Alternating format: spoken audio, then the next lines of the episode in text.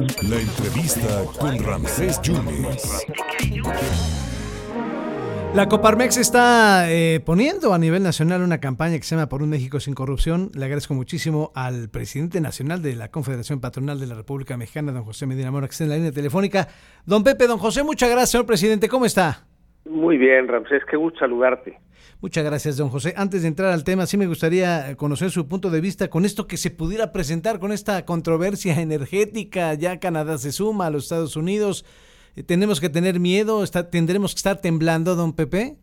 Bueno, de alguna manera lo que firmamos en este Tratado de Libre Comercio con Estados Unidos y Canadá, el TEMEC, establece los mecanismos para resolver las diferencias. En este caso una diferencia, el gobierno mexicano dice que no ha incumplido el TEMEC, el gobierno de los Estados Unidos y el de Canadá dicen que sí. Entonces hay una primera instancia, que es esta solicitud eh, que se tiene que resolver en 75 días y si no se va a un panel.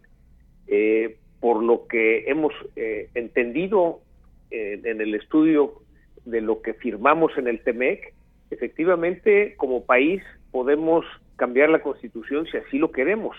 Sin embargo, si esos cambios en la constitución afectan lo que acordamos en el TEMEC, pues hay consecuencias. Y eso es lo que precisamente se estará eh, discutiendo en este plazo, ya con el aviso oficial de los Estados Unidos, que además Canadá, como bien lo señala, entonces ya dijo que ellos también se unen a esta petición y básicamente es que haya las condiciones de equidad para la inversión de las empresas americanas y canadienses sin que se dé esta preferencia que ha eh, querido dar el gobierno mexicano a la CFE y a Pemex. Eh, recordarás que en la reforma constitucional eh, que no fue aprobada es precisamente lo que establecía el que hubiera esta preferencia de CFE y Pemex que van en contra de lo que firmamos en el TEMEC.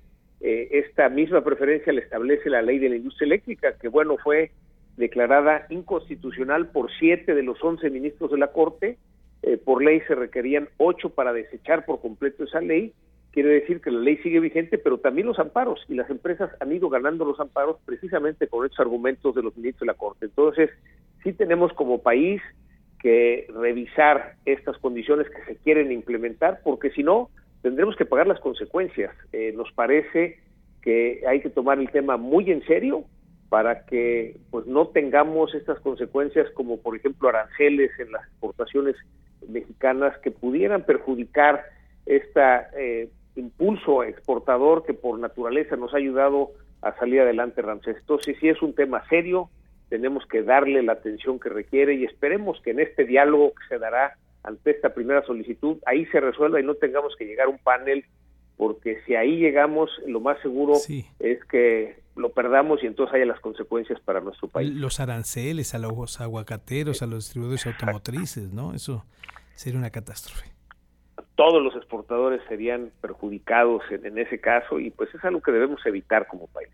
Eh, eh don José, ¿cómo vio la, visita del presidente? Usted no asistió como empresario. Eh, escuchaba yo al presidente del Consejo Coordinador Empresarial que había sido positiva, que habría 40 mil millones en inversiones. Estuvieron en el Congreso también de los Estados Unidos. ¿Cómo ve esa visita con empresarios? Sí, eh, bueno, primero la, la visita del presidente López Obrador con el presidente Biden celebramos que se haya dado, que haya diálogo, sobre todo después de que el presidente López Obrador decidió no asistir a la Cumbre de las Américas.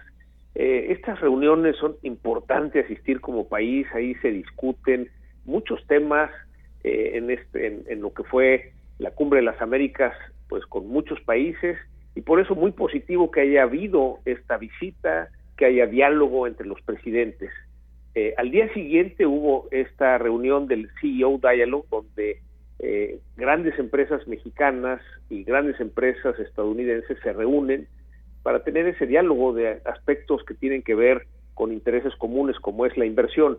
Ahí estuvo el presidente López Obrador en el diálogo con ellos y las empresas estadounidenses hicieron un reclamo directo de que requerían saber si iba a haber las condiciones eh, para la inversión, la certidumbre jurídica para la inversión, si México iba a respetar las condiciones firmadas en el TEMEX, si en México se iba a respetar el Estado de Derecho. Y claro, el presidente les dijo que así iba a ser.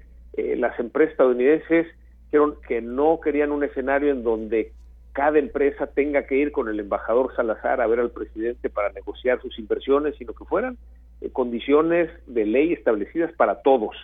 Eh, el presidente dijo que así iba a ser, el presidente López Obrador.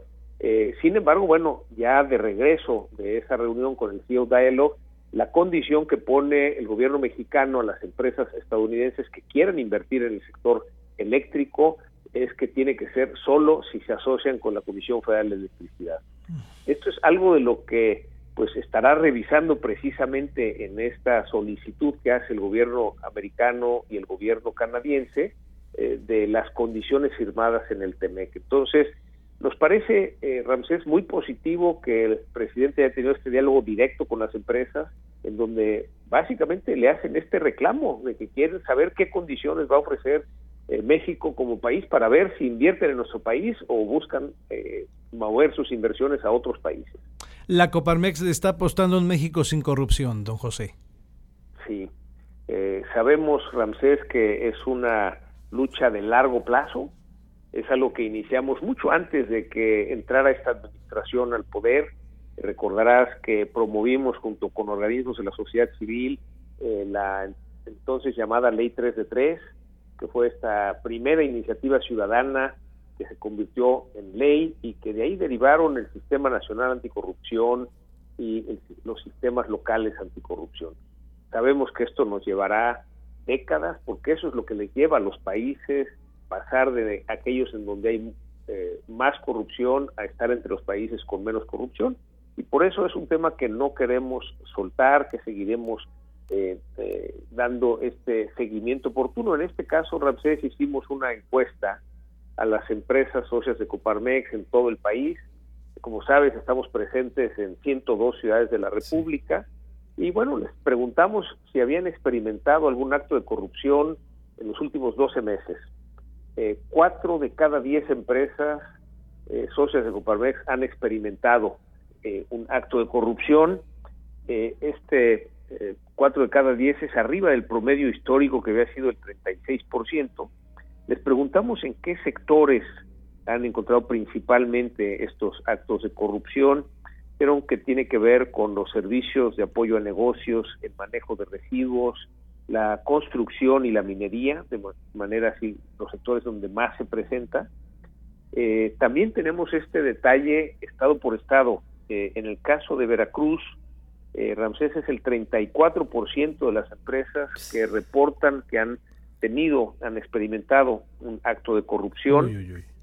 también les preguntamos, Ramsés, si esto eran en instancias estatales, eh, municipales y federales, y la realidad es que están casi igualmente repartidas en las tres instancias, siendo la instancia estatal la más importante en donde se presentan estos actos de corrupción, seguido de las instancias municipales y al final las instancias federales. Eh, también les preguntamos si era con un solo orden de gobierno o más, y bueno, el 21% reporta que al menos con dos órdenes de gobierno han experimentado corrupción, el 18% nos dice que los tres órdenes de gobierno han experimentado corrupción. Cuando lo clasificamos por tamaños de empresas, bueno, en todo tamaño de empresas afecta, micro, pequeñas, medianas y grandes, sin embargo, sí es más frecuente en las empresas medianas y grandes. También les preguntamos, Ramsés, si habían denunciado estos actos de corrupción y nos encontramos que el 75% de los que han experimentado corrupción declaró que no habían denunciado ante ninguna autoridad. Y les preguntamos por qué no denunciaban. El 31% no denuncian porque dicen que no sirve para nada y el 23% dicen que tienen miedo a que haya represalias. Y esto, de alguna manera, el que no sirvan para nada se refleja en que solo el 5% de las denuncias recibieron una sanción. Eh, entonces, bueno, los números son muy claros, Ramsés, sigue existiendo esta corrupción. De flagelo, sí. Y, por lo mismo, es un tema que no podemos soltar, seguiremos dando eh, pues puntual seguimiento a cómo va evolucionando y reportando la realidad de lo que está pasando en, todo el país. Eh, don José, por último, subió la tortilla a dos pesitos. Sí, bueno, estamos en un entorno inflacionario Eh, sabemos que es una inflación derivada de aspectos internacionales, como hemos comentado, Ramsés, la crisis de la pandemia del COVID-19 y el rompimiento de la cadena de suministros, pero ahora más por la invasión de Rusia en Ucrania que ha hecho que escaseen los alimentos. Eh, algo que consideramos importante, Ramsés, es que tenemos que medir no algún, eh, no cada uno de estos eh, precios de alimentos por separado, sino en general esta canasta que se hizo con 24 productos, en donde, pues sí, efectivamente vemos que está subiendo ya 7.99, la última referencia que nos da INEGI, seguramente estaremos arriba de 8% en el siguiente, al, al cierre de este mes, sin embargo, esto es todavía inferior a como está Estados Unidos, que de 8.6 ya subió a 9.1 la inflación. Eh, los países de Europa, que la mayor parte de ellos ya están en inflaciones de dos dígitos. Pues de alguna manera estas acciones del gobierno y de la iniciativa privada para contener, aunque sea poco, el aumento de la inflación, están sirviendo simplemente para que no estemos ahorita en eh, términos eh, inflaciones de dos dígitos, Ramsés.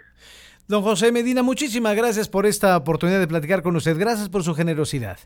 Con, con, mucho gusto. Un saludo para ti, Ramsés, para toda tu audiencia. Igualmente, don José, don José Medina Mora, presidente nacional de la Coparmex. Una pausa y regresamos. Regresamos con el diputado y Delfonso Guajardo. Aguante, que me aguante tantito. Vamos a una pausa.